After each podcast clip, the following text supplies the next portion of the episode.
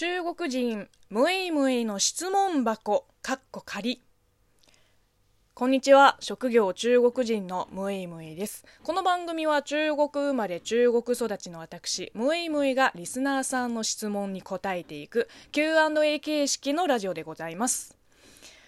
あのー前からうすす気づいてはいたんですけど今日言っちゃいますね。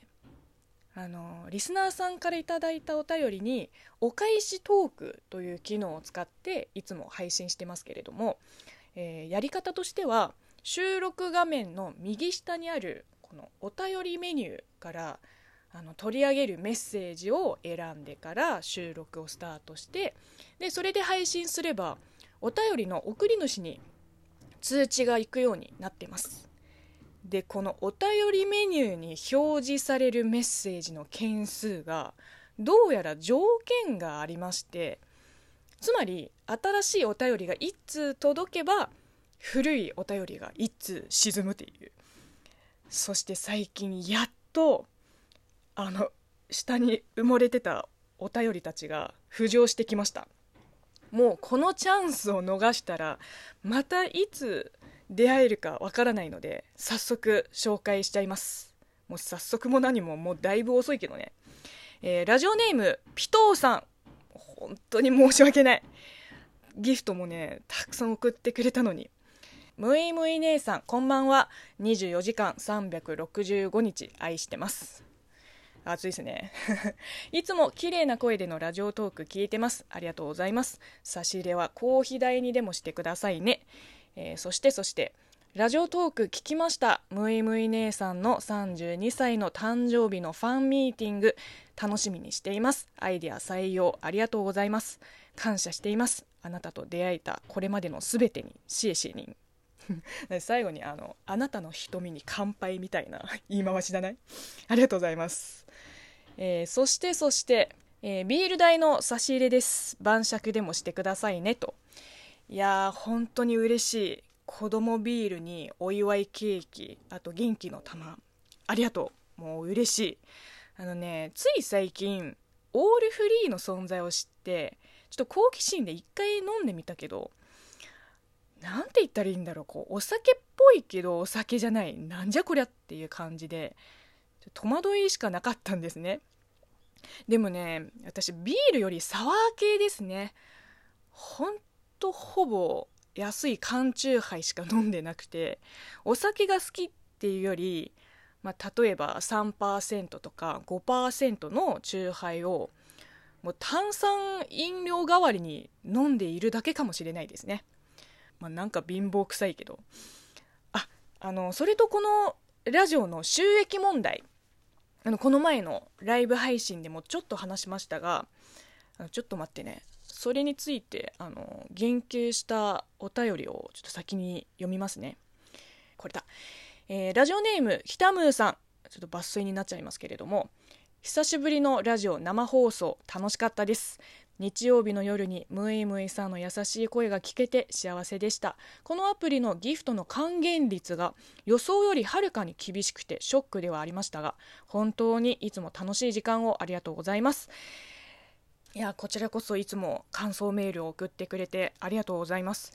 あのライブ配信の時に今までの収益が1万円ぐらいとか適当に言ったけどごめんなさい。あの数字がちょっとめちゃくちゃ弱いせいで基本5桁以上は全然覚えられないんですよ。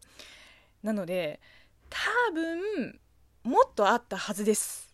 ちょっと具体的な金額は全く覚えてないんですけどうん、これだけは信じてください。あのこのラジオトークアプリの還元率はかなり高いと聞いてます、えーリスナーさんが仮に100円の、えーギフトを送ってくれたらほぼ100%還元されて私のところに入ります。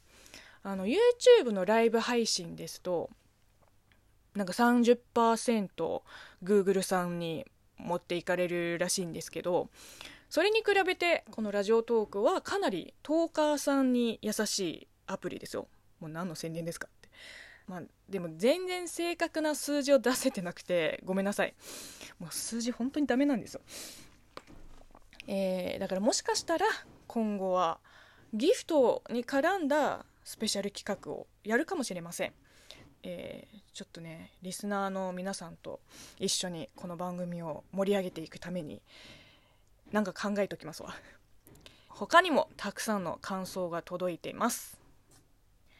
ラジオネームおはようてらちゃんさんからいただきました。たまたまムイムイさんとポーさんの YouTube 動画を拝見して虜になりました。こんなに面白い動画があるのかと大笑いして何回も再生しています。もうぜひリピート再生してください。もう本当にあの特にポーちゃんの動画もう毎回ツボなんですね。また日本に住んでいる中国の方の日本や中国に関するリアルな話を伺えるのもとても勉強になります。これからも活動頑張ってください。応援していますと、えー、ラジオネーム箕輪橋さんを私が初来日の翌日に行ったところですね、えー、もともと四季や三国志などの中国古典の漫画を読むことが好きです。現代の中国については全然知らなかったのですがムイムイさんの動画を見て今の中国の文化風習家族をとても大切にすることなどを知ることができて本当に良かったです。えー、ムイムイさんの動画を見て今の中国の文化風習家族をとっても大切にすることなどを知ることができて本当に良かったです。これからも YouTube など活動頑張ってくださいねとありがとうございます。そうですね。